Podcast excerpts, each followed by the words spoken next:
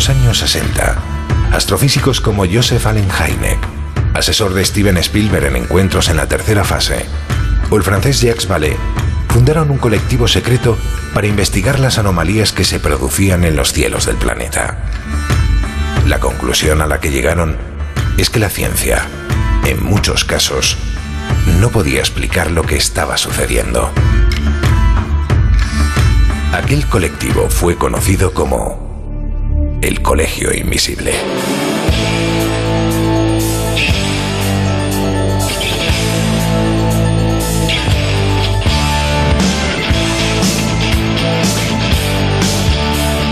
El Colegio Invisible. El verano más misterioso ya está aquí. Con Jesús Ortega en Onda Cero.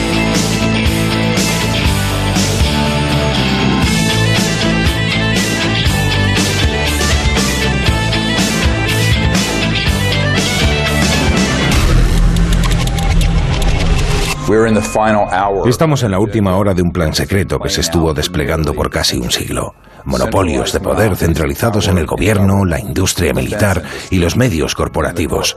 Todos convergen en la misma narrativa, que los extraterrestres son reales, están aquí y son una amenaza.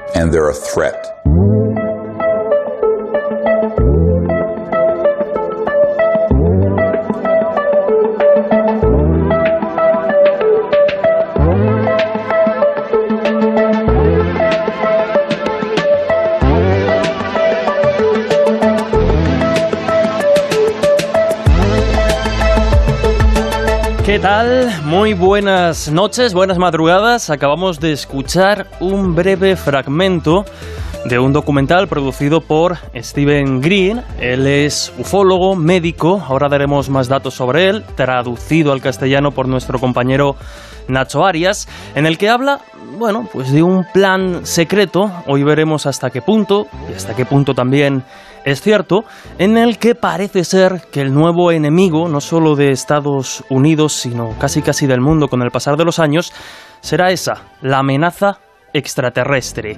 Y no es ninguna tontería, porque de hecho hoy mismo teníamos noticias relacionadas con el fenómeno ovni o los UAP, como se han rebautizado, los fenómenos aéreos no identificados. Y es que esta información sobre el escurridizo y polémico fenómeno venía en un anexo de la reciente Ley de Autorización de Inteligencia para el año fiscal 2023. Este documento, en el que se abordan los presupuestos de los servicios de información para el próximo año, en él se habla de diferentes fenómenos no identificados que, como decíamos, suponen una amenaza para la seguridad nacional de Estados Unidos. Y en ese mismo documento se habla también de que se están expandiendo exponencialmente. Lo más llamativo de ese documento, que está generando tantas noticias sin parar en los diferentes medios de comunicación, es que la oficina que ha creado el Pentágono para investigar estas amenazas, la All Domain Anomaly Resolution Office, por sus siglas en inglés AARO, solo se dedicará a estudiar los objetos que sean de origen extraterrestre, o de forma más exacta, no hechos por humanos.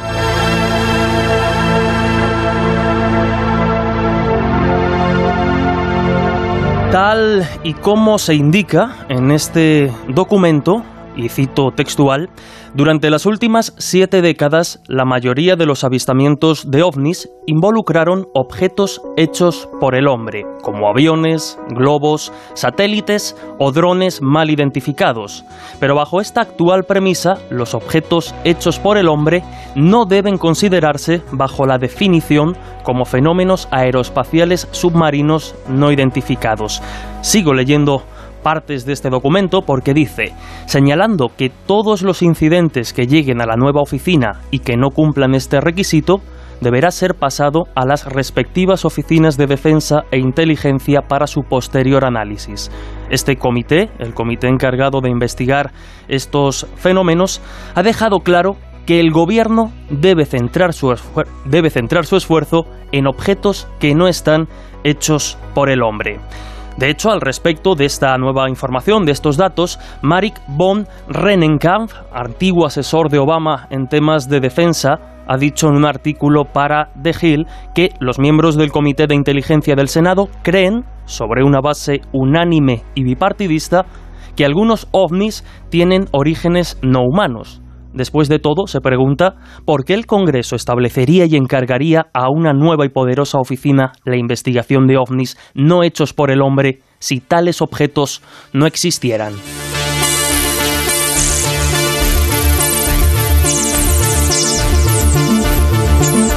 Lo cierto es que en los últimos años estamos asistiendo a un cambio de paradigma, como le gusta decir a Josep Guijarro, a nuestro compañero del programa. De ser un tema relegado por la ciencia y los estados, el fenómeno ovni ha pasado a ser asunto que preocupa abiertamente al gobierno de Estados Unidos. No solo responsables de defensas e instituciones como el Pentágono se han mojado y puesto las pilas al respecto, sino que el mismísimo expresidente Barack Obama se manifestó hace unos meses reconociendo que hay imágenes y registros de objetos en el cielo que no sabemos qué son exactamente. No podemos explicar cómo se mueven, cuál es su trayectoria. No tienen un patrón fácilmente explicable. Como veis, y no solo por lo que estamos comentando en este programa y lo que vamos a comentar, si nos seguís la actualidad a diario, están pasando muchas, muchísimas cosas con respecto al tema ovni y hoy queremos dar contexto y comprender lo que ya se considera una nueva amenaza. Esta semana, para despedir esta temporada de verano, analizaremos a fondo la cuestión ovni con nuestros compañeros habituales Miguel Pedrero y Juan José Sánchez Zoro, pero además contaremos con la opinión de dos grandes ufólogos.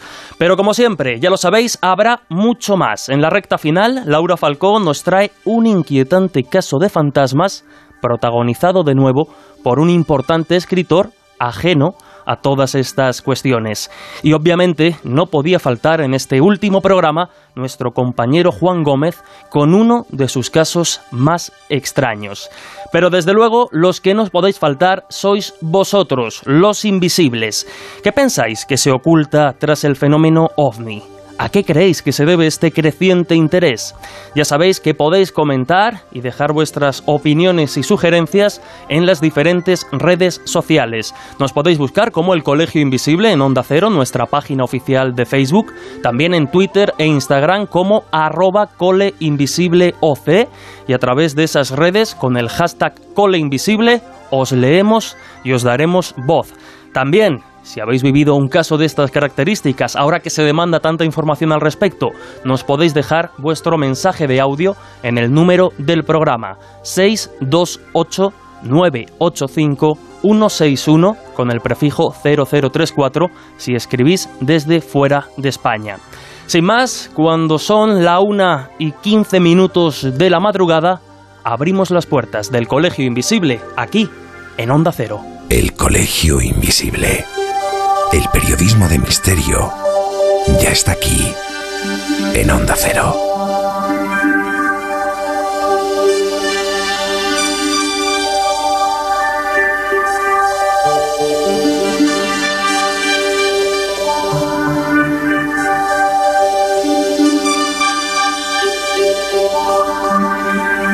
Y ya lo adelantábamos y a partir de aquí yo paso ya casi a un segundo plano porque desde luego, si el tema ovni llega al Colegio Invisible, ¿quién mejor para guiarnos, para darnos contexto y para informarnos de todo lo que está pasando que nuestro compañero, el periodista y director adjunto de la revista Año Cero, Miguel Pedrero. Miguel, ¿qué tal? Muy buenas noches. ¿Qué tal, Jesús? Has visto que hemos dejado para el final el gran tema.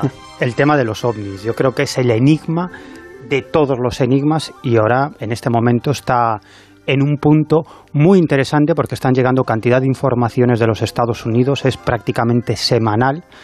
Eh, cada semana nos encontramos con un montón de sorpresas y un montón de novedades sobre este fenómeno ovni que cada vez por las autoridades oficiales pues está siendo absolutamente reconocido que es un fenómeno para el que no hay explicación y que parte de esos objetos voladores no identificados que son detectados por los sistemas de defensa de innumerables países pues son muy difíciles de explicar y hacen gala de una tecnología muy superior a la que conocemos actualmente. Y eso que yo recuerdo titulares y noticias hace algunos años, anteriores a 2017, que es cuando empieza un poco esta nueva odisea, cuando decían que el fenómeno ovni estaba muerto. Bueno, pues, pues mira cómo estamos.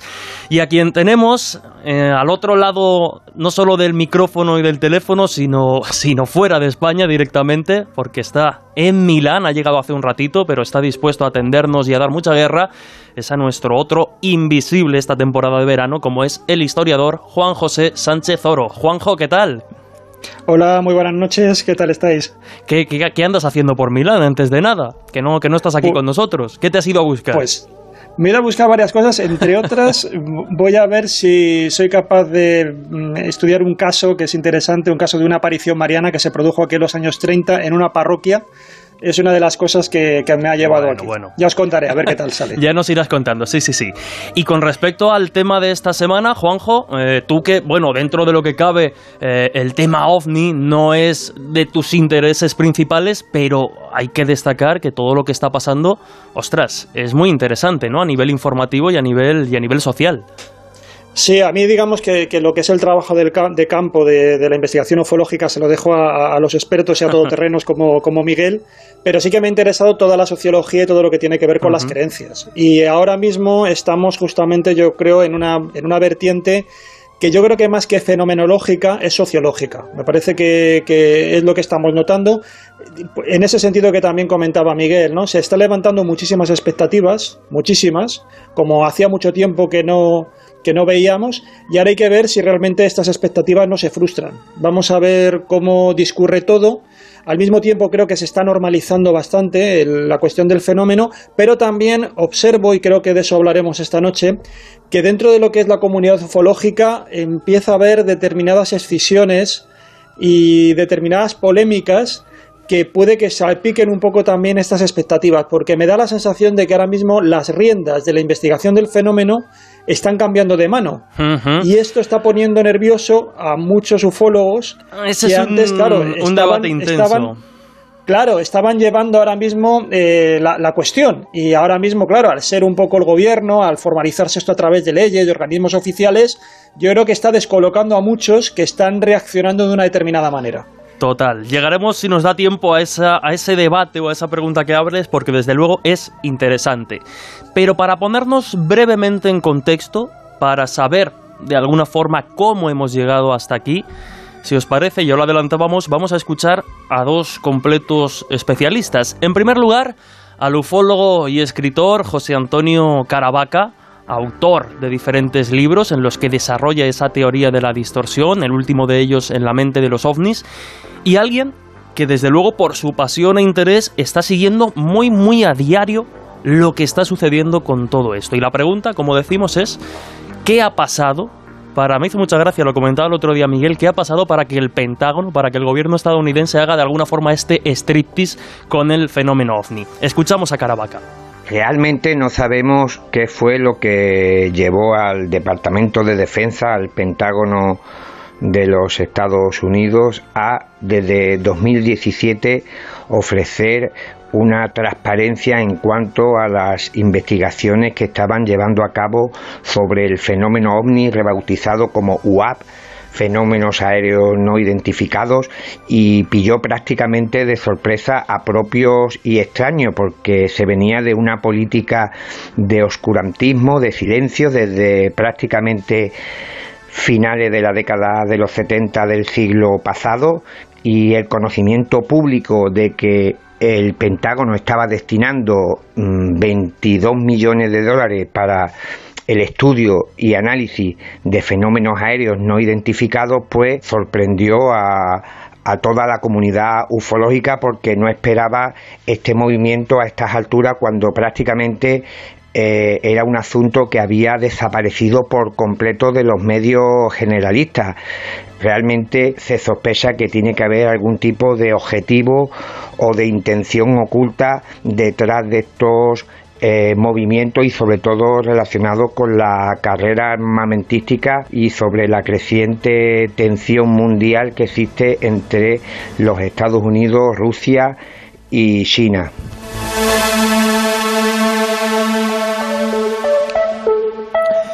Ahí quedaba ese resumen, digamos, de José Antonio Caravaca, pero también lo citaba yo al inicio a nuestro compañero aquí en el colegio, alguien que también está siguiendo muy de cerca todo lo que tiene que ver con este cambio en la percepción del fenómeno ovni, es nuestro compañero, el investigador y escritor Giuseppe Guijarro, alguien que, insisto, ¿no? A diario va subiendo noticias, sigue todo esto muy al día, las publica en espaciomisterio.com, entre otros sitios, y al que obviamente pues hemos querido preguntarle su opinión de por qué está sucediendo todo esto. Y él habla de ese cambio de paradigma.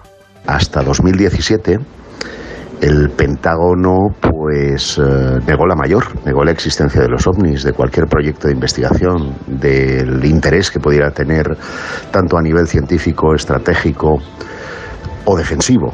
Y lo que ha pasado en este lustro, en estos últimos cinco años, es que ha sido la prensa la instigadora, por un lado, y de otro los eh, lobbies de presión en el propio Congreso de los Estados Unidos, quienes al hilo de las informaciones rescatadas por Leslie King en de, de New York Times, pues eh, han tirado del hilo, siempre por delante. Primero publicando esos vídeos eh, que dieron la vuelta al mundo, que fueron tomados desde las carlingas de los aviones F-118 Hornet, y posteriormente otros vídeos y otras informaciones a las que ya se estaban sumando, pues obviamente el testimonio de los pilotos. Por primera vez, eh, digamos que existía una prueba física que podían ser eh, las lecturas de radar, los lectores eh, optoeléctricos, eh, los vídeos infrarrojos, vídeos de naturaleza convencional y también los testimonios. Y por lo tanto, eh, esto hizo de presión, sobre todo con el éxito de eh, cómo fue montada la propuesta. Y es que afectaba a la seguridad nacional, algo que había sido negado previamente por el eh, informe Condon y antes también por el proyecto Libro Azul. ahora se ha hecho un cambio de paradigma, un cambio de paradigma absoluto que no solo reconoce el fenómeno ovni, sino que además está empezando a hablar de naturaleza no humana.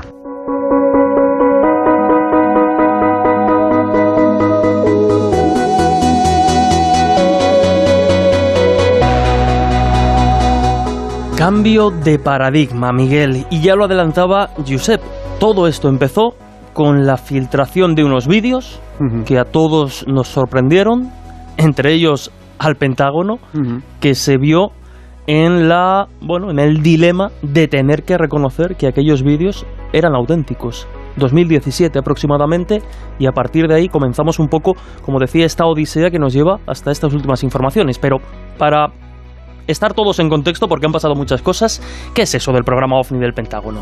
Bueno pues en realidad eh, Josep tiene, tiene total razón, porque esto sale a la luz en el mes de noviembre del año 2017, perdón, mes de diciembre del año 2017, cuando el New York Times se marca una exclusiva mundial. El New York Times entrevista a Luis Elizondo. Luis Elizondo había sido uno de los últimos directores del programa de identificación de amenazas aeroespaciales avanzadas, es decir, el programa OVNI del Pentágono.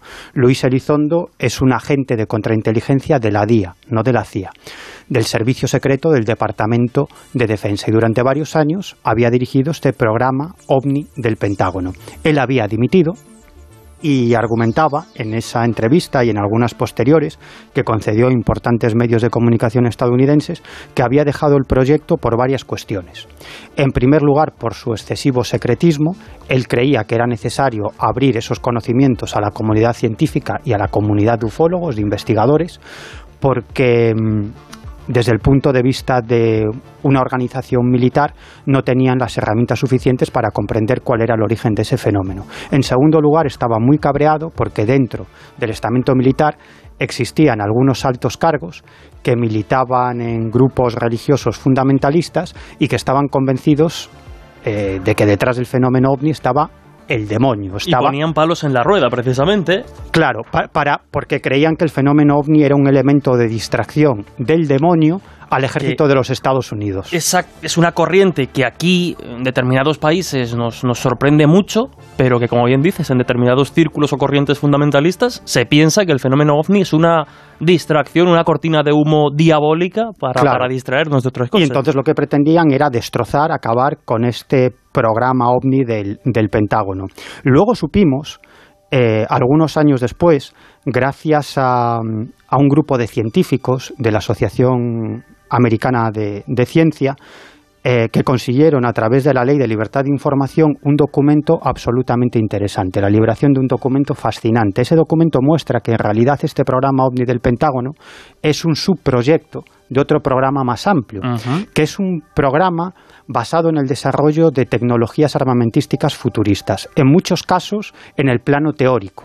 Es decir, que, eran físicos teóricos los que desarrollaban todas estas ideas, ¿no? absolutamente futuristas que tenían que ver con viajes en el tiempo, antigravedad, nuevos materiales, eh, cuestiones similares. ¿no? Y precisamente, y esto es muy interesante, en este proyecto existía un subproyecto que era este programa OVNI del Pentágono, que es precisamente lo que denunciaba Luis Elizondo, que la finalidad del programa no era comprender qué era el fenómeno OVNI, sino simplemente tratar de averiguar qué tecnología utilizaban los OVNIs para que el ejército de los Estados Unidos pudiera replicarla. Es decir, ellos no teorizan, no elucubran con si son extraterrestres de otras dimensiones o qué pueden ser, sino nos interesa que esto se mueve de una forma que nosotros no somos capaces y a ver cómo lo hace. Claro, ese, era el interés del ejército, pero luego Luis Elizondo decía que él y otros compañeros dentro de ese programa, obviamente como personas y como interesados en el tema, pues obviamente se interesaban por cuál era el origen de este, de este fenómeno. Y algo importante que, que lo has matizado, pero me parece relevante dejarlo claro y apuntalarlo, es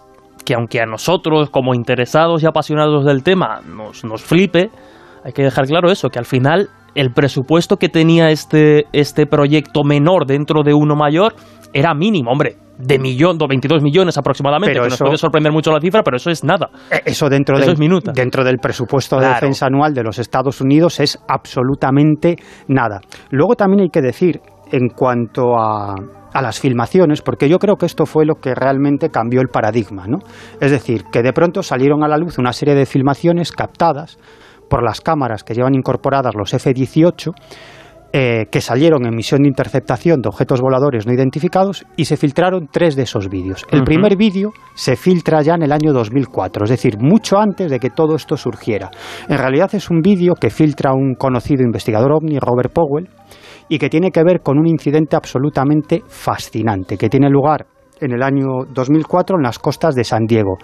Eh, en los meses finales de ese año 2004 estaban teniendo lugar una serie de maniobras importantísimas, las maniobras militares más importantes de las últimas décadas desarrolladas por el ejército de los Estados Unidos, porque se estaba poniendo en marcha un nuevo sistema de radar en forma de colmena. Es decir, que en esos eh, ejercicios militares participaban satélites, aviones militares, buques de guerra, portaaviones, helicópteros, etcétera. ¿no? Era un sistema, como digo, de radar en forma de colmena para que mm, cualquier objeto volador no identificado pudiera ser detectado, incluso un buque de guerra, un portaaviones, pudiera disparar a un intruso sin ni siquiera captarlo con sus propios medios, con sus propios radares, ¿no? Lo podría captar perfectamente un, satélite y derribar ese objeto. Bueno, pues durante esas maniobras empezaron a aparecer ovnis, que hacían una serie de cabriolas imposibles, como descender decenas de miles de metros en menos de un segundo y volver a ascender e incluso introducirse dentro del agua. Bueno, pues uno de esos días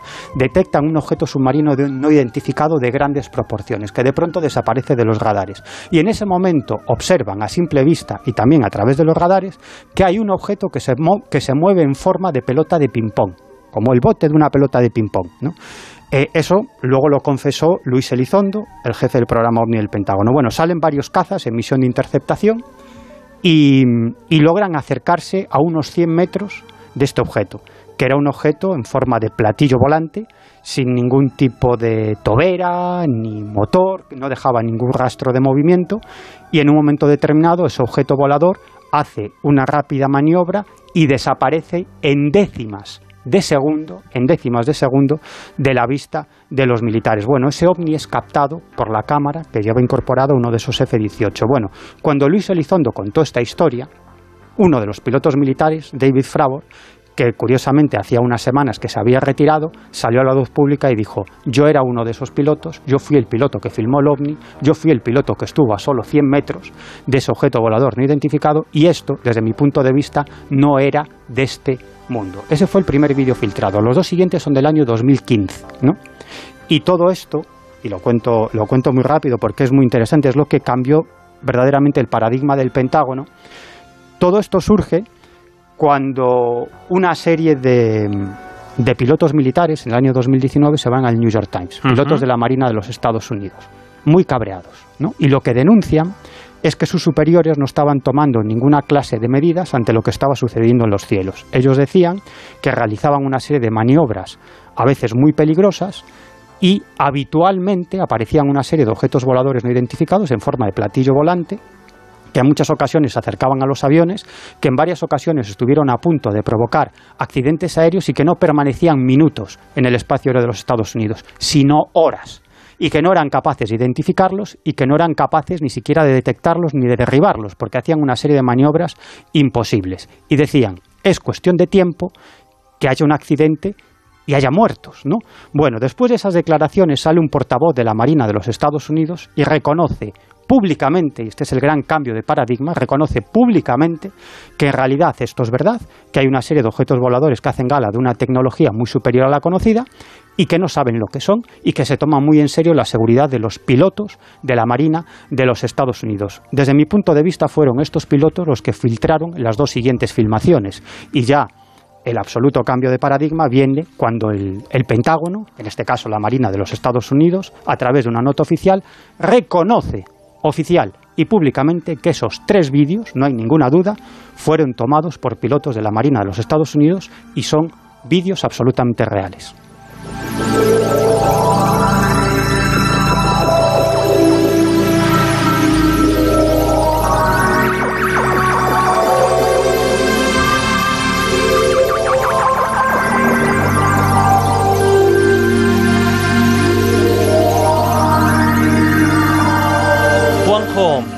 Estamos, eh, bueno, pues expectantes un poco, estamos haciendo un repaso breve a lo que decíamos, ¿no? A cómo hemos llegado hasta aquí. Ahora iremos enseguida con ese famoso informe OVNI del Pentágono que, bueno, pues eh, se publica en junio aproximadamente de, de 2021, hace, hace poquito más de un año.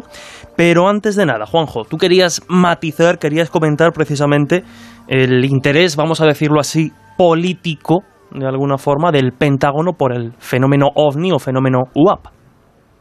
Sí, bueno, muy rápidamente. Yo creo que hay un factor diferencial que dentro de lo que es la historia de ufología asociada a, los gobiernos se ha producido ahora, en, estos últimos años, y que no había ocurrido antes.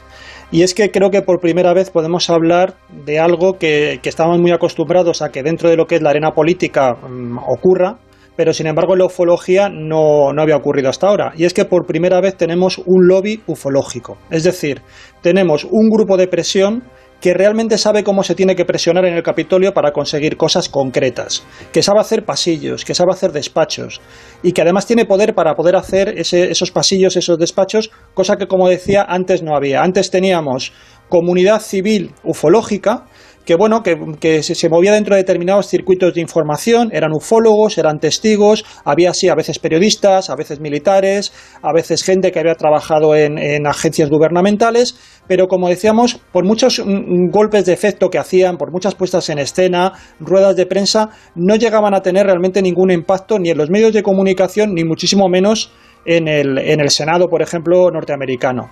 ¿Qué es lo que ha cambiado y qué es lo que yo creo que, ha motivado este cambio de paradigma? Pues mm, yo creo que aquí tenemos que hablar de una figura que estaba un poco en la sombra y que tiene mucho que ver con todo lo que ha estado comentando Miguel, que es eh, Bigelow, que es un milmillonario hmm. eh, aficionado a estos temas, apasionado de estos temas, tanto desde la parapsicología a la ufología, y que ya desde hace mucho tiempo eh, puso parte de su capital a investigar en estas cuestiones.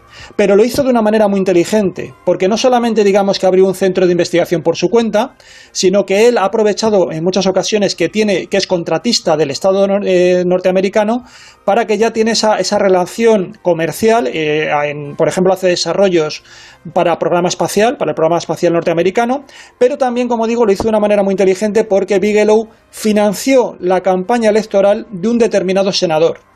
Un senador que es uno de estos senadores que prácticamente lleva toda la vida, casi como que ha nacido en uno de los escaños del Senado de Estados Unidos. Se las sabe todas, conoce perfectamente todo lo que es la burocracia eh, norteamericana a ese nivel y él, este, este, senador, era uno de los que estaba muy bien relacionado en cuestiones de seguridad eh, para poder tramitar y para poder llevar adelante determinados programas, como por ejemplo el que hemos estado comentando del Izondo.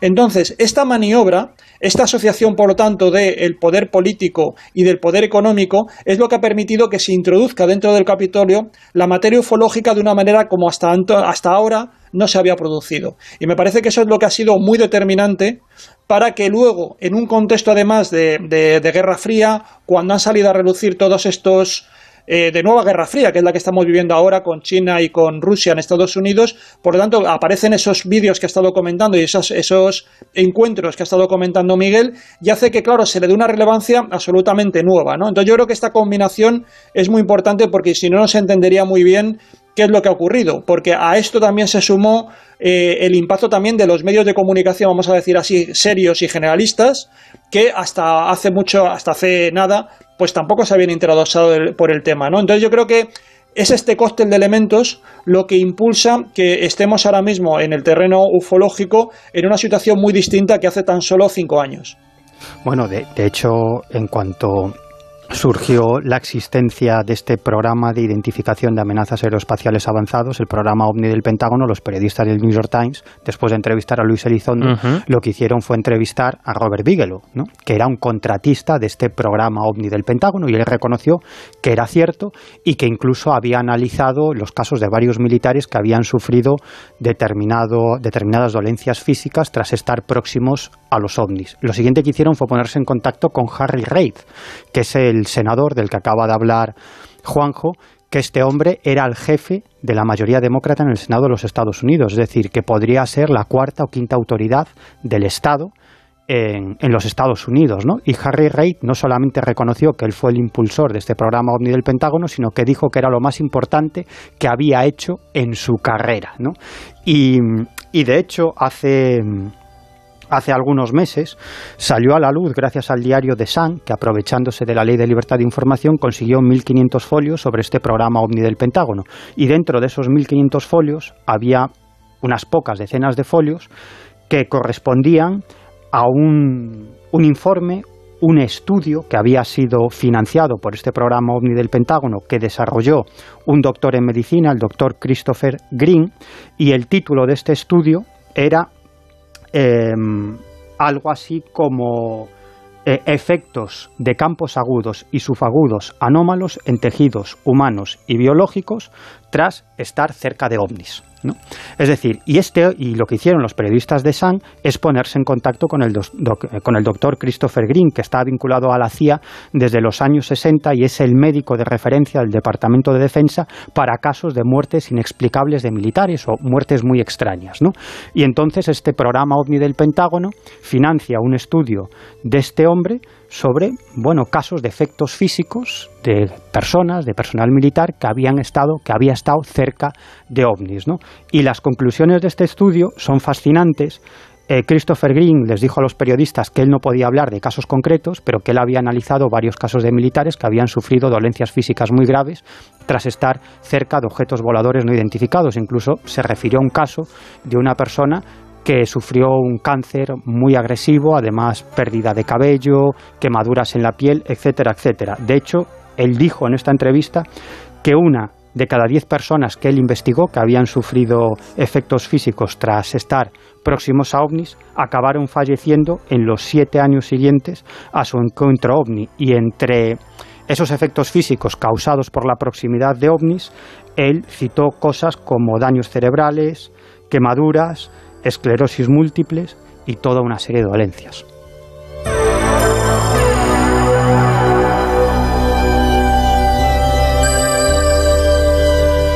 Rápidamente, Miguel, porque ya lo hemos comentado, lo comentamos en su día aquí en el colegio, precisamente al hilo de toda la, la, información, pero en 2021, junio, aparece ese famoso informe del Pentágono que todos esperábamos como agua de mayo y que sin embargo nos deja un poco fríos. No obstante, si leemos entre líneas o, leemos un poco los, espacios en blanco que deja, se trata de un informe que analiza más de 140 casos, de los cuales muy, muy, muy poquitos pueden ser explicados. Mm. El resto... Sí, e, ese programa surge precisamente por la presión de varios senadores de los Estados Unidos, la mayoría de ellos vinculados al Comité Selecto de Inteligencia del Senado. ¿no? Entre otros, uno de los que más presionó fue Marco Rubio, que es el actual presidente de ese comité de inteligencia del Senado y que además suena como próximo candidato del Partido Republicano a la presidencia de los Estados Unidos. ¿no? Y básicamente la presión de estos senadores lo que hizo fue que, se, encargaran a, en este caso a la Oficina Nacional de Inteligencia a la Marina, y a la Marina de los Estados Unidos la redacción de un informe. De hecho, primero se crea un grupo de trabajo eh, sobre el fenómeno ovni y ese grupo de trabajo dependiente de esta Oficina Nacional de Inteligencia y de la Marina de los Estados Unidos, pues el Senado le dio un plazo de una serie de meses para presentar un informe completo sobre todo lo que se sabía sobre el fenómeno ovni. ¿no? Ese informe, como tú muy bien dices, llega en, creo recordar que fue en julio del año julio, del año 2021. En realidad, lo que salió a los medios de comunicación, lo que se dio a conocer, era un resumen de un informe mucho más amplio. Ese resumen consta solamente de, de nueve folios y en esos nueve folios básicamente lo que se viene a decir es que de los 144 casos analizados de ovnis, Em, para 143 no tienen ninguna explicación. En una veintena de estos casos, los ovnis mostraron em, una serie de movimientos aéreos inusuales, que es lo mismo que decir que no se pueden explicar. Y en 11 de estos casos, los pilotos de combate estuvieron a punto de sufrir un impacto contra estos objetos voladores no identificados. Y otra parte muy interesante de este informe es que precisamente lo que trata es de restar o de quitar ese estigma de mm, oculto, esotérico o brujeril que tiene en parte con cierta justificación. Tampoco quitemos méritos a lo que durante tiempo... Claro, lo, lo, que, lo que pasaba... Popularmente la ufología pues, está asociada a seres extraterrestres, dimensionales, a diferentes teorías, entonces es normal también que ese cambio de paradigma vaya un poco orientado a... Claro, lo, que ocurría es que muchos militares que vivían encuentros con, con ovnis eran reticentes a contarlo por miedo a las burlas y sobre todo por miedo a que esto fuera un freno en su carrera militar, ¿no? Y sin embargo, precisamente este informe y el grupo de trabajo que se crea para investigar el fenómeno ovni lo que trata de hacer es todo lo contrario, sino que anima a los militares a contar sus propias experiencias y, además le otorga, digamos, que una pátina de seriedad a este asunto de, de los ovnis y trata de que toda la comunidad militar sea consciente de que es un fenómeno muy interesante, muy importante y sobre todo que es un fenómeno que puede afectar a la seguridad de los Estados Unidos y que por lo tanto deben eh, compartir con este programa OVNI de investigación todo el material que posean sobre el fenómeno ovni y contar sus propias experiencias y que eso no va a ser un freno para sus carreras militares. ¿no? Este sí que es un cambio de paradigma absoluto. Desde luego, lo que antes era reticencias, ahora están pidiendo que, no se callen nada de lo que haya pasado y que lo cuenten porque lo que necesitan precisamente es información, es elementos de análisis para tratar de identificar qué demonios es este fenómeno. Y a raíz precisamente de, de, toda, esta, de toda esta información y corriente informativa, ya no solo los militares, sino diferentes agencias de, de eh, diferentes escuelas, diferentes eh, colectivos ¿no? de, de pilotos están diciendo que desde hace muchísimos años tienen en sus informes y en sus vuelos referencias a esta clase de incidentes. Juanjo, pues mira, yo, yo ante esta situación em, eh, ando bastante confuso hmm. por varias razones. Porque, por ejemplo, como, habéis estado comentando, el programa que se desveló a través del New York Times, el programa que dirigía Elizondo, aunque tampoco está muy claro que también qué puesto tenía dentro de, de ese programa, porque también la propia figura de Elizondo al final ha salido también un poquito trasquilada con el paso del tiempo. Parece que se ha apuntado quizás más tantos de los que realmente se merece, pero bueno, o también por otro lado puede haber algún intento de, degradar su imagen, no lo sabemos. Pero lo que sí que yo creo que aquí es que hay como una serie de partes muy interesadas, que ahora mismo, hasta que se termine de aclarar realmente de, qué estamos hablando, por un lado yo creo que hay unas, unas que están como hinchando demasiado determinados indicios y hay otros también al mismo tiempo que lo que ya conocemos lo tratan de minusvalorar. Entonces yo creo que todavía no tenemos capacidad para cogerle bien la medida del asunto que tenemos entre manos. Y, por ejemplo, cuando se habla del programa del Pentágono, todo esto que suena muy bien y vosotros lo habéis recalcado, claro, el programa del Pentágono del que estábamos hablando eran 22 millones de, dólares, que es absolutamente nada, y solamente por hacer una comparativa que yo creo que todo el mundo lo va a entender, eh, ¿cuánto cuesta, cuánto ha costado a Estados Unidos tener un soldado en Irak durante un año? Bueno, pues las estimaciones que se hacen al respecto es que un soldado un año en Irak cuesta un millón de dólares. 22 millones para un programa es absolutamente calderilla para el Pentágono. Entonces eso indica también, si medimos un poco el interés que, tiene el Pentágono por esta materia en función de la inversión económica que hace, realmente nos daríamos cuenta de que es algo bastante anecdótico y yo creo que tiene más que ver, como decíamos, con la capacidad de movilización que tenía este senador unido a este multimillonario dentro del Pentágono para al final conseguir eh, esa concesión para que se investigara algo que por sí mismo evidentemente tiene interés y ahora se ha demostrado que tiene interés, pero originalmente creo que tenía muy poco. Luego los resultados que salen de vez en cuando, porque aquí se ha hablado, como hemos estado escuchando, de supuestos efectos físicos que luego también este médico en unas declaraciones posteriores parece que se desdijo en parte. Se ha hablado también, por supuesto, de los avistamientos y los testimonios de los pilotos, que eso sí que está recogido en registros objetivos, porque hay imágenes, hay informaciones, por ejemplo, de registros de otra naturaleza que, captaron también esos encuentros. Se ha hablado también de materiales, que también en un momento dado parecen materiales exóticos, vamos a decir así, que también estuvieron en manos de, de Bigelow o del entorno de Bigelow para poder hacer determinados análisis. Y pero sin embargo, dependiendo de a quién escuches, parece como que eso realmente es impresionante, que, cambia mucho, porque Bigelow también, una vez que todo esto salió a la luz, se cuestionó mucho hasta qué punto el Pentágono bueno, había invertido esta cantidad de dinero, eh, incluso era un programa que tenía que ser a más largo plazo, podrían ser en torno a unos 100 millones al cabo de, de, creo que eran 6 o 7 años, o sea que tampoco, bueno, iban a ser una cantidad enorme, pero se pidieron resultados. Y esos resultados, al fin y al cabo, fueron resultados como muy abstractos, como muy nebulosos, como ha dicho un poco Miguel, informes hechos en papel sobre supuestas tecnologías eh, y sobre física de ciencia ficción, pero que no se concretaba en experimentos concretos ni en tecnología concreta, que eso también sirvió un poco para que Bigelow también se defendiera, ¿no? Diciendo, bueno, a ver, nosotros no hemos estado aquí simplemente eh, bebiendo de la ubre del Estado, llevándonos un dinero, que, está aquí sino algo más. A ver, aquí, aquí hay, hay, hay, varias cuestiones. En realidad, yo estoy absolutamente convencido que esto que hemos conocido es uno de los programas OVNI que existen dentro de, en este caso, dentro de una agencia de inteligencia que es la DIA, que es el servicio secreto del Departamento de Defensa de los Estados Unidos. Pero ¿qué está haciendo la Fuerza Aérea? ¿Qué está haciendo la Marina? ¿Qué está haciendo el FBI? ¿Qué está haciendo la CIA? Date cuenta que en Estados Unidos hay 18 agencias de inteligencia. Es decir, que aquí hay muchas cosas. Por no hablar de las corporaciones, que también hay informaciones sobre que grandes corporaciones vinculadas a la industria armamentística tienen departamentos para investigar el fenómeno ovni precisamente con esa misma finalidad, ¿no?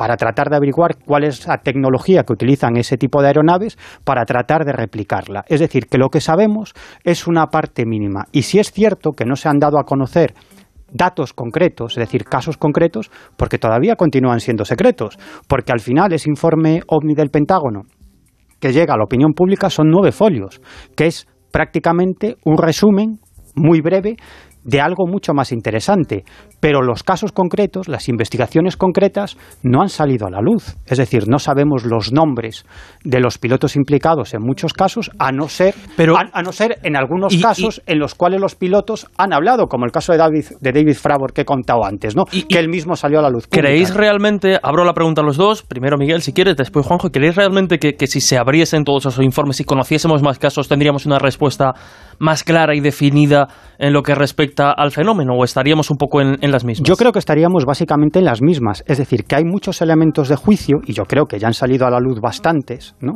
para demostrar que estamos ante un fenómeno absolutamente fascinante, pero a los investigadores civiles, digamos, no nos descubren nada nuevo. Es decir, nosotros hemos investigado casos similares que, aunque no tengan una implicación militar, son igualmente interesantes, ¿no? Es decir...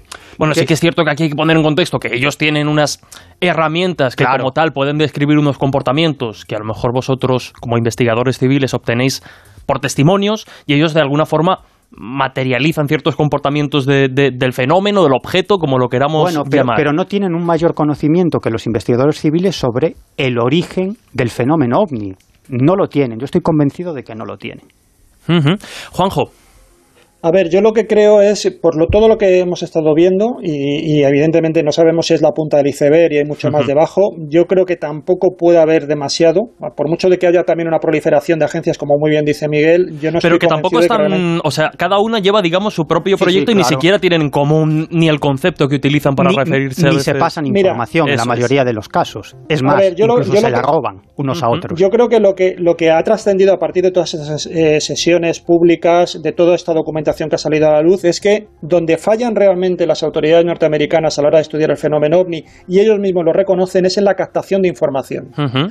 Eh, y, lo han demostrado, es decir, ellos no pueden emitir ningún juicio mínimamente fundado sobre qué es lo que está sobrevolando o invadiendo su espacio aéreo, porque les faltan instrumentos a la hora de abordar esos fenómenos y de registrar esos fenómenos. Y una, y una además de, las, de los problemas que tienen ha sido justamente también eh, algo que ahora han corregido y que lo comentaba Miguel también un poco ahí de pasada, y es que eh, estaba mal visto dentro de los propios pilotos el comentar este tipo de encuentros ufológicos porque iba en menoscabo para su carrera, para su promoción. Eso ha cambiado. Se ha hecho un protocolo nuevo dentro de la Armada, se ha hecho un protocolo nuevo para precisamente poner en valor esos testimonios que hasta ahora avergonzaban a los propios pilotos.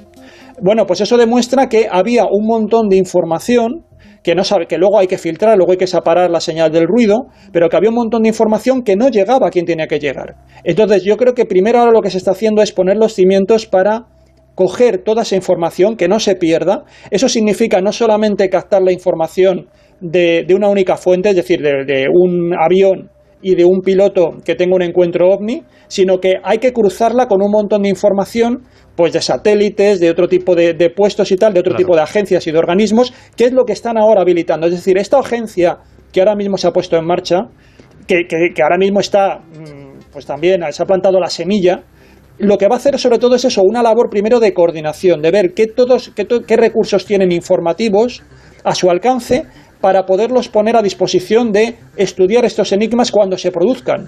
Y luego ya se determinará más adelante si lo que tienen delante es algo humano o no humano. Pero hasta que se llegue a eso, hay que hacer un, trabajo brutal, que todavía no se ha llevado a hacer y lo que demuestran es que han sido muy incompetentes a la hora de captar eh, información, en parte también por lo que decíamos, ¿no? por los prejuicios que tenían ante el fenómeno. Por el estigma. Bueno, y fíjate, otra cuestión muy interesante, que es una información que desconocemos prácticamente toda, y es qué tiene el NORAD, el, el mando norteamericano de defensa aeroespacial que, controla infinidad de satélites que, están vigilando no solamente el espacio aéreo de los Estados Unidos, sino el espacio aéreo del mundo entero. Es decir, qué información posee el NORAD sobre el fenómeno ovni. Y sobre eso es algo que ha denunciado, por ejemplo, Christopher Mellon, que fue subsecretario de Defensa de los Estados Unidos. Mira que hemos peleado por tenerlo aquí, ¿eh? no ha sido posible. No ha sido posible. Bueno, pues Christopher Mellon, subsecretario de Defensa de los Estados Unidos, y que está muy implicado en todo este proceso de desclasificación ovni, él una de las cuestiones que denuncia es que el NORAD debe liberar sus informes. Es decir, y de hecho se sabe, se sabe que, em, em, digamos que, que tienen determinados informes que tienen determinadas secciones para catalogar todo este tipo de casos de fenómenos aéreos no identificados y sobre todo de fenómenos aéreos no identificados que son capaces de realizar una serie de maniobras que estarían por encima de la tecnología de la que disponemos hoy en día. Y toda esa información está en el NORAD. Se sabe que está en el NORAD, pero esa información no se ha liberado y casi no sabemos prácticamente nada sobre esa información. Vamos en los minutos finales de esta tertulia. Al final, como, como todo lo que sucede alrededor del fenómeno ovni, aunque intentemos contextualizar, todo sigue siendo caos, preguntas, muchas más que, respuestas. Pero empezábamos, Miguel, el programa con un corte de eh, Stephen Green, eh, ufólogo, médico, bueno, pues responsable, entre otros, del proyecto Revelación. Y bueno, pues dentro de un documental con una hipótesis muy particular que él desarrolla y basa en testimonios, él hablaba, lo escuchábamos, insisto, al inicio, de que desde hace ya muchos años se viene no sé si la palabra como tal o el verbo es trabajar, pero trabajando un poco en construir la nueva amenaza. Me explico. Eh, durante mucho tiempo la amenaza fue el terrorismo islámico para Estados Unidos. Las amenazas como tal van caducando o van perdiendo fuerza de cara al pueblo estadounidense y hay que renovarlas. La amenaza ahora mismo en el horizonte y que se vendría trabajando desde hace muchos años sería la de ahí arriba, la del espacio, la amenaza extraterrestre. Bueno, yo esto te lo he contado a ti varias veces, off the record, ¿no? Eh, creo que nunca lo he contado en, una emisora de, radio, pero yo en el año 2005, por una serie de investigaciones que estaba realizando que no tenían nada que ver con el fenómeno ovni, estaba entonces preparando un libro que luego se tituló Franco Top Secret sobre las creencias esotéricas de Franco. Bueno, me reúno con un, con un agente de la CIA. Y entonces, la conversación gira sobre varias cuestiones y al final termina en el fenómeno ovni. Y este hombre, en el año 2005, me dice, bueno, en un par de décadas, tu tema, ese tema que tanto te interesa, va a estar en lo más alto. Yo le pregunto, ¿cómo que en lo más alto? dice, sí, sí. Dice, siempre se necesita un enemigo exterior. En su época era la Unión Soviética, el gran enemigo. Cuando cae la Unión Soviética es el terrorismo internacional, que es un enemigo, un enemigo difuso, ¿no? Y por lo tanto es difícil de mantener durante mucho tiempo, ¿no? El siguiente enemigo solamente puede venir del espacio exterior los extraterrestres. ¿Por qué? Porque es la excusa perfecta para desarrollar toda una serie de armas aeroespaciales, que es donde se va a jugar el futuro de la hegemonía mundial, en el espacio. Eso me dijo un tipo en el año 2005. Y precisamente lo que dice Christopher Green, eh, perdón, Stephen Green, en este documental, y es la tesis que él defiende, y es que todo este proceso de desclasificación y de reconocimiento por parte del Pentágono de que existe una amenaza, porque todas las informaciones y todas las declaraciones de altos cargos políticos y militares van en el mismo sentido, que el fenómeno ovni, estos objetos voladores no identificados, constituyen una amenaza para la seguridad de los Estados Unidos. ¿Y esto qué es lo que lleva? A más medios, no solamente para investigación, para investigar qué hay detrás de este fenómeno, sino muchos más medios, es decir, mucho más capital, muchos más recursos para desarrollar armamento aeroespacial, para tratar de paliar estas amenazas de origen desconocido. Por lo tanto, lo que defiende Steven Greer es que detrás de todo este proceso de aperturismo por parte del ejército de los Estados Unidos estaría el interés del famoso y poderoso complejo militar industrial para recibir mayores, eh, mayores recursos, mayor capital para desarrollar toda una nueva generación de armamento aeroespacial. Porque como explicaba muy bien antes Juanjo Sánchez Oro y como explicaba muy bien eh, también José Antonio Caravaca, detrás de todo este proceso de desclasificación del fenómeno ovni está el gran poder eh, el gran enfrentamiento hegemónico entre China, Rusia y Estados Unidos. Es que sí que hay que decir y hay que matizar que aunque es sugerente la, hipótesis que se desarrolla en ese documental que defiende, que defiende Greer, eh, no hay que olvidar que este señor es de la corriente exopolítica. Él está convencido como tal que los extraterrestres están ahí, pero tú has dado, has citado a dos países clave y es que, claro, la, investigación, este informe del Pentágono, todo incide, todo redunda en pues no sabremos lo que se está manifestando, pero sobre todo asegurarnos de que no estén aprovechando países como Rusia o China falles del sistema eh, de defensa estadounidense para colarnos aquí aviones espía. Básicamente lo que, lo que vienen a decir los militares y los políticos que están, de este, que están detrás de este proceso de, de revelación ovni es que sean chinos, sean rusos, sean extraterrestres o sean entidades dimensionales, constituyen una amenaza para la seguridad nacional de los Estados Unidos, porque son una serie de objetos que están por ahí volando, que incluso son capaces de aproximarse a instituciones críticas o bases de los Estados Unidos, que han estado a punto de provocar accidentes aéreos que son capaces de hacer gala de una tecnología básicamente de ciencia ficción y jugar al gato y al ratón con los cazas militares de, los Estados Unidos y por lo tanto constituyen una amenaza. Y hay que recordar que el complejo militar industrial em, es enormemente poderoso y sobre todo se basa en el dinero público. Es decir, el gobierno de los Estados Unidos inyecta una gran cantidad de capital a empresas privadas para que desarrollen toda una serie de ingenios armamentísticos de última tecnología y luego eso es utilizado por el ejército de los Estados Unidos. Es decir, estas grandes corporaciones en el fondo dependen del dinero público de los Estados Unidos, ¿no? Y entonces siempre utilizan sus lobbies, que son muy poderosos dentro del Congreso de los Estados Unidos, siempre utilizan la amenaza y exageran la amenaza exterior, la amenaza rusa, la amenaza china, ¿para qué? Para conseguir una mayor dotación económica del gobierno de los Estados Unidos para desarrollar todas esas armas, ¿no? que es la base de su negocio. ¿no? Y recordemos que el complejo militar industrial, que es algo sobre lo que ya advirtió Eisenhower, el presidente de los Estados Unidos, en el año 61, cuando él deja eh, la presidencia de los Estados Unidos, él advierte en una locución pública que ese complejo militar industrial constituye una amenaza para la, para la democracia de los Estados Unidos porque ya está infiltrada en todos los órdenes de la sociedad americana. Juanjo, nos queda nada, ya estamos fuera de tiempo, así que rápidamente, ¿qué opinas de este, de esta presentación del fenómeno OVNI, del fenómeno UAP? Como nueva amenaza, como nuevo enemigo precisamente para justificar mayor inversión en gastos de defensa, en desarrollo armamentístico y mirando de alguna forma al espacio, donde parece que, se van a librar las nuevas y futuras guerras. Bueno, yo estoy de acuerdo con Miguel. Lo que no sé es cuánto se puede cifrar realmente esta amenaza extraterrestre. Cuando veamos en qué, se, en qué se concreta realmente en términos económicos esta nueva oficina que ha creado para investigar anomalías aéreas y, marinas, vamos a ver realmente qué presupuesto hay y qué, recorrido tiene. Ahí sí que podremos tener un poco también la medida de, este lobby eh, eh, militar cuánto realmente ha presionado y cuánto se implica. Yo creo que lo veremos. Lo que sí que no quiero dejar de decir es eh, esta cuestión del doctor eh, Steven Greer, porque me parece que él habla de esta amenaza y, ya te digo que, puede acertar en parte, porque al fin y al cabo también este siempre se está aprovechando. Bueno, pues eh, son a río revuelto siempre hay ¿no?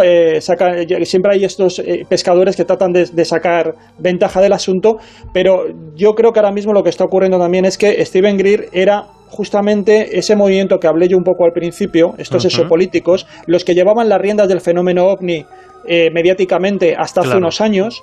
Eh, él, es el director del proyecto que se llamaba Disclosure Project.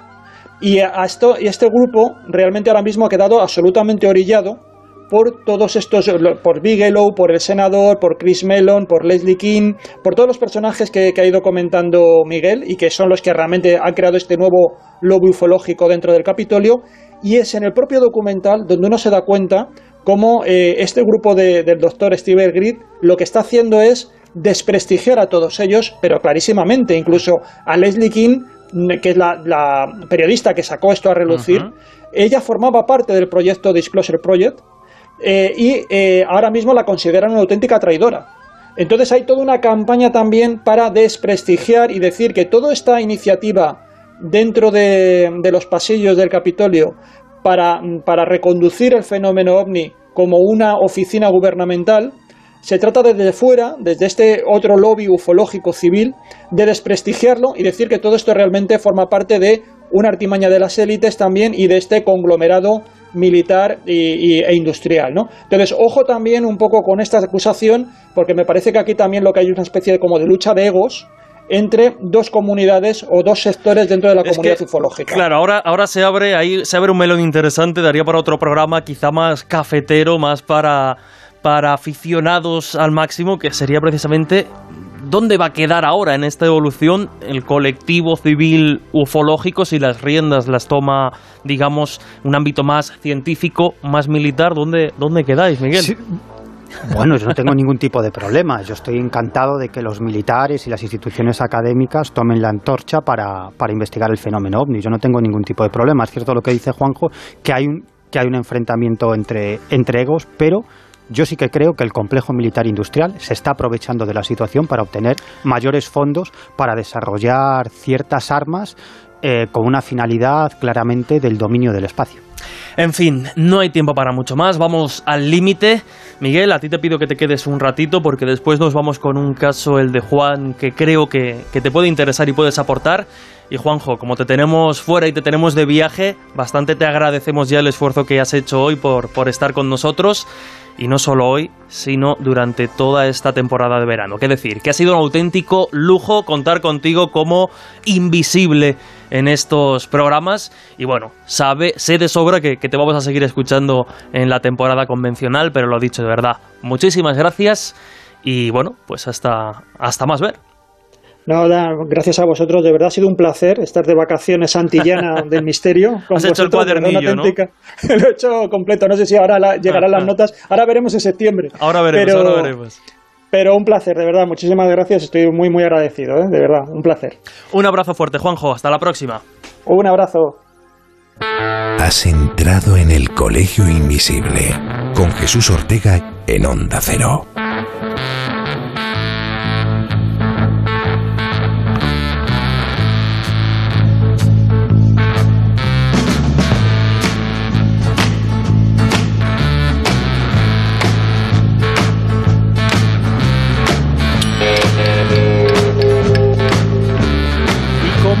Adelantábamos al principio, es el momento de escuchar la entrevista que Laura Falcó ha hecho en esta ocasión al escritor Manuel Pino Montano. Las experiencias que cuenta os van a sorprender. Durante este verano, verano hemos recorrido diferentes perfiles del mundo de la cultura, del mundo de las artes, contándonos experiencias extrañas. Y os aseguro que para terminar, Laura, la verdad es que se ha guardado una de las más increíbles. Tiene que ver con aparición fantasmal y una casa en la que pasan cosas muy extrañas. ¿Os parece si la escuchamos? Vamos a ello.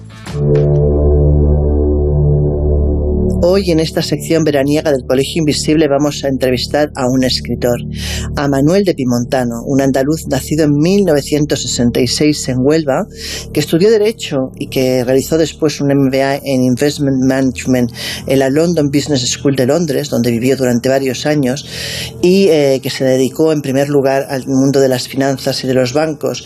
No fue hasta mucho más tarde que decidió abandonar todo tras eh, la caída de las Torres Gemelas para dedicarse a lo que realmente le apasionaba, que era la escritura. Este hombre ha vivido a caballo entre Francia, España, Italia, Rusia e incluso Bélgica, pero en el año 2003 decide marcharse a México, donde desarrolla su carrera como escritor, escribiendo no solamente relatos, sino su primera novela histórica, una novela que se publicó en el año 2018 bajo el título El secreto de la tritona. Así que, si os parece, vamos a hablar con él. El Colegio Invisible en Onda Cero. Lo primero que le pregunté a Manuel es lo que le suelo preguntar a todos los invitados a esta sección, y es si alguna vez en su vida, no teniendo nada que ver con el mundo del misterio, ha vivido alguna experiencia inexplicable. Si os parece, vamos a oír su respuesta. Hola Laura, eh, encantado de estar en vuestro programa y muchas gracias por invitarme. Y respondiendo a tu pregunta, fíjate que sí, resulta que sin yo creer mucho en estas cosas y siendo un poco escéptico, pues resulta que vivo, o, bueno, más bien convivo eh, en mi casa con un, con un fantasma que, que estaba aquí antes, antes que yo. Claro, eh, escuchando esta contestación, no tenía otra que preguntarle por la historia de la casa y cómo supo de la existencia de ese fantasma. Así que vamos a oír su respuesta. Mira, la historia de la casa es, eh, es interesante, voy a tratar de resumirla. Mm, llevamos 17 años eh, viviendo aquí. la casa se la compramos a una familia eh, como cualquier familia, feliz, mm, cero problemas, gente muy linda, gente con, con, muy buena, con muy buena vibra y gente de bien, ¿no? Y nosotros nunca habíamos sentido nada eh, extraño. Este fantasma es un fantasma muy buena persona, muy buena onda, discreto. Y estamos en San Ángel, que es una de las partes más antiguas de la Ciudad de México. Cuando los españoles eh, toman la ciudad de Tenochtitlan, eh, debido a la mortandad y a, y a las... Eh, era un lago, la ciudad estaba en el centro de un lago, todos estos cadáveres vuelven, contaminan las aguas del lago, se producen una serie de epidemias con motivo de esto y Hernán Cortés decide construir la ciudad a las orillas del lago. Entonces las primeras edificaciones se van a hacer en Coyoacán, Chimalistac y San Ángel. Eh, posteriormente, unos años después, se va a dar cuenta que no, que y, se van a regresar al centro de la Ciudad de México. Por tanto, en esta zona eh, son eh, las primeras edificaciones de todo el continente americano. En la isla de Cuba las hay más antiguas, pero San Ángel es la parte más antigua del continente americano. Curiosamente, nuestro fantasma no viene de esta época, es, es posterior, pero bueno, para ponerte un poco en, perspectiva. Eh, nunca habíamos sentido nada. Eh, se hizo una ampliación en la casa eh, comprando el terreno adyacente, donde hay un fresno, un árbol precioso, majestuoso, con un troncote enorme que, que tiene mínimo tres siglos, mínimo 300 años, según me dicen los, los expertos en árboles de la zona. Y toda esta zona está regada de estos árboles, no solamente mi casa, sino las casas de los vecinos, porque todas estas casas están construidas en lo que era el huerto de, una casa emblemática de aquí de San Ángel que se llama la Casa Blanca. Que es una hacienda muy antigua de perteneciente al, al señorío de Oploca, a los condes de Oploca. Resulta que cuando publiqué mi primera novela y me empezaron a ir las cosas muy bien en el sentido eh, profesional, eh, a mis perros, que yo tenía en ese momento dos pastores alemán, eh, Maximiliano y Gastón, a mis perros les empezaba a ir todo mal. murieron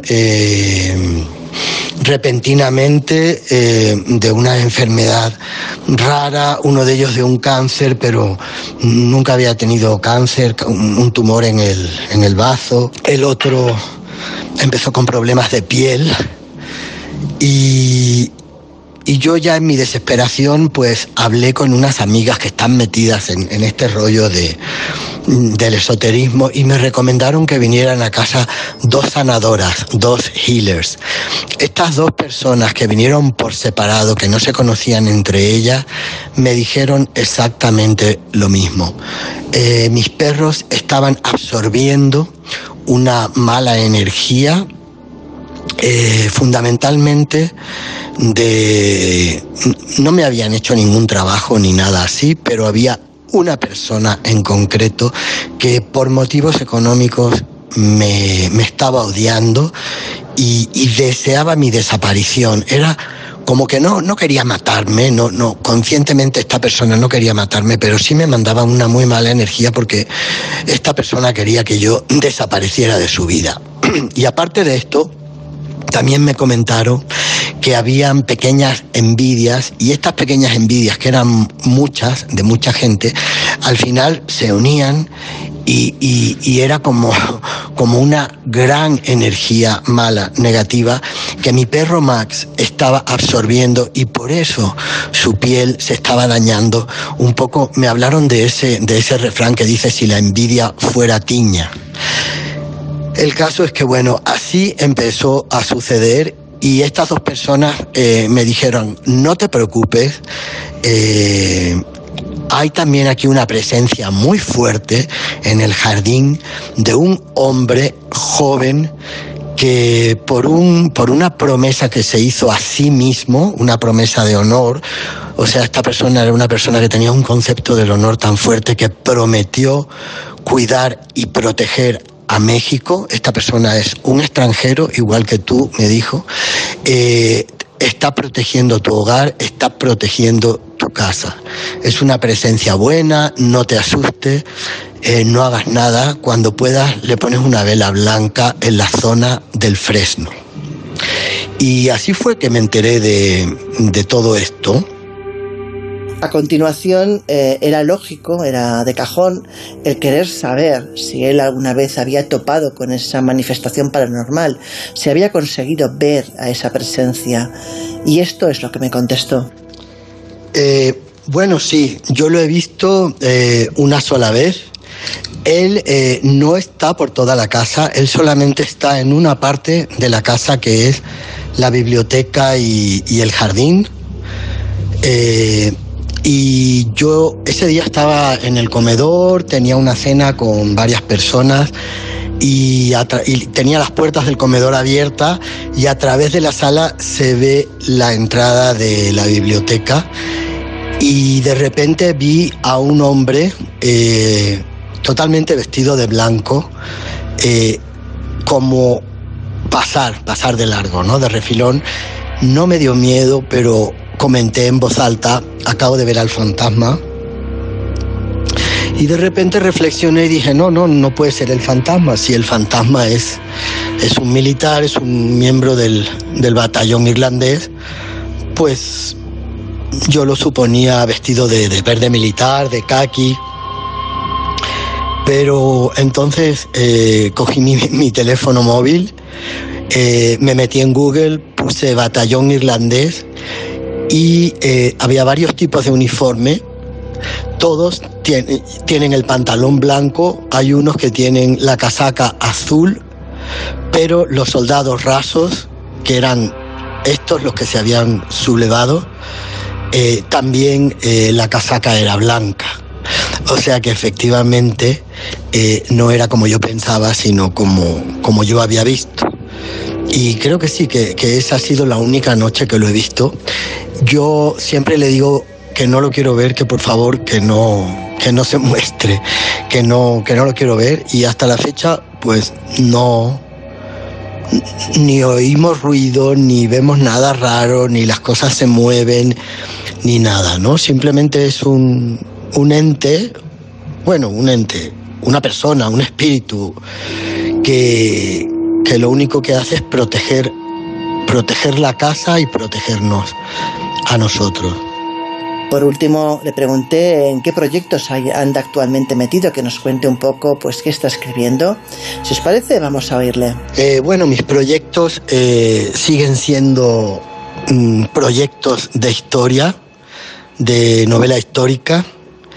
Eh, terminé una novela histórica muy interesante que la presenté a mi editora, pero bueno, la rechazó eh, y ahora estoy eh, con otra que tiene que ver con, México, tiene que ver con la, con la historia de México. Es, pues es la única pista que, que os puedo dar porque mi agente me riñe si me voy, si me voy de la lengua.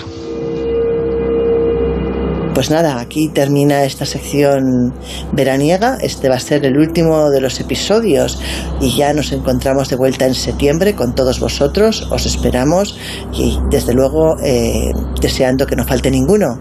Un abrazo y hasta pronto.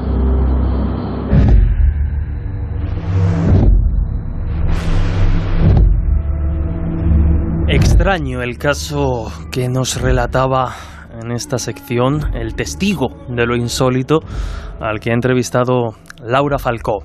Pero vamos de caso extraño a uno si cabe aún más extraño porque es el turno, lo adelantábamos, de abrir el cuaderno de campo de nuestro compañero Juan Gómez. La semana pasada no estuvimos con él, pero en este último programa del verano no podía faltar. ¿Qué tal, Juan? Juan, bienvenido. Pues un placer, como siempre, y aprovechando estos coletazos del eh, final del verano del Colegio Invisible. Me pongo hasta, hasta nervioso por lo que nos vas a contar y con los testimonios que vamos a escuchar, porque insisto, si el caso del fantasma era extraño, hablar de saltos en el tiempo yo creo que le da una vuelta de tuerca, porque Juan, hay quien afirma, pues eso, que al pasar por una calle, al visitar un lugar, pues de repente ve una escena que parece no corresponder a, su tiempo, como si se hubiese abierto una, una ventana al pasado. Sin duda alguna, y este es un caso en donde parece que eso efectivamente así se produce, ¿no?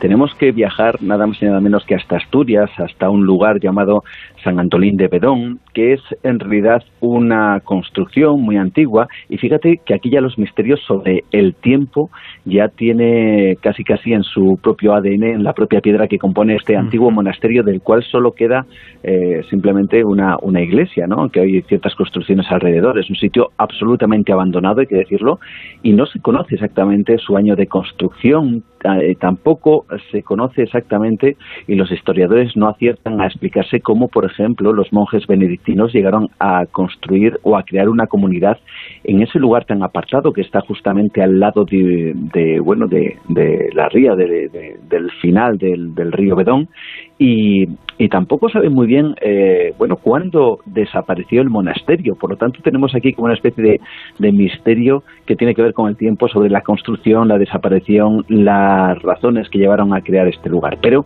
entre estas cuestiones se lleva el extraño caso de un profesor de universidad que le vamos a escuchar, no vamos a decir su nombre, no vamos a decir en dónde está ejerciendo su trabajo, pero podemos decir que es una persona tremendamente respetable en Madrid exactamente, que estando de vacaciones en este lugar, en el ya abandonado monasterio de San Antolín de Bedón, eh, le ocurre algo. Entra para comprobar, bueno, pues el sitio es tremendamente, eh, vamos a decir que llamativo, y él ya desde el primer momento empieza a tener ciertas sensaciones. Estoñas que si te parece vamos a escuchar pero empiezas a tener como unas eh, sensaciones un tanto extrañas, eh, como la sensación de que hay alguien más por allí, cuando compruebas que no hay eh, nadie más. Yo llegué a tener la sensación, en principio, como de que alguien estaba observándome eh, sí llegué a tener la sensación visual de que esa persona que me observaba, que era una persona, no era una sombra, no era una mancha, eh, como que se escondía y como que jugaba un poco conmigo a, asomarse, mirarme y, esconderse. Fíjate, eh, Jesús, que este es un, bueno, quizá una sensación, ¿no? Producto puede de un lugar abandonado, silencioso, tremendamente solitario y apartado, ¿no? Pero todo cambia a raíz de una experiencia que este hombre tiene. Y es que cuando llega a esa, a esa iglesia, hay un espacio en un lateral que pertenecía a ese ya derruido y desaparecido monasterio. Y yo he estado precisamente en ese mismo lugar.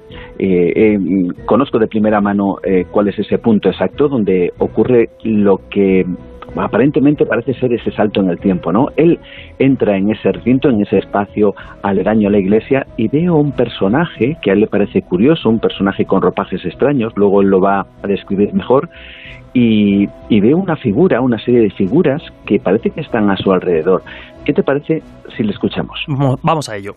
Pero había otros dos personajes más, eh, más allá de él, junto a la pared también, y un poco más allá, bajo una ventana, otro que estaba eh, se estaba lamentando, estaba le ocurría algo y estaba lamentándose, quejándose de, algo, algo que le ocurría que constantemente pues le quejaba porque no, no paraba de, quejarse.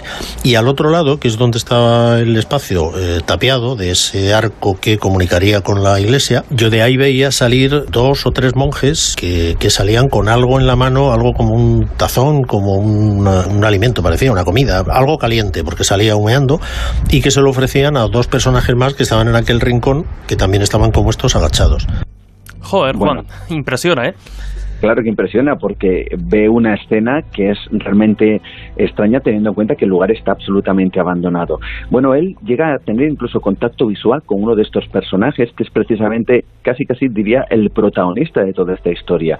¿Qué te parece? Una vez más, escuchamos al testigo sobre cómo era este individuo tan extraño y este individuo eh, más cercano eh, no me quitaba ojo, llevaba como una capa de color así como pardo, un sombrero eh, ancho, gran barba y la piel muy ajada por el sol, así como muy curtida. Me miraba muy fijamente y a los ojos, que, que su mirada era muy penetrante, no puedo olvidarme. Y transcurrió todo ese tiempo, que no puedo definir cuánto, hasta que en un momento determinado tuve la sensación de que ya me tenía que ir, ya había visto bastante y debía dejar tranquila a aquella gente. Y Juan, ¿qué, ocurre después? Porque estamos ahora mismo ya en, tensión absoluta.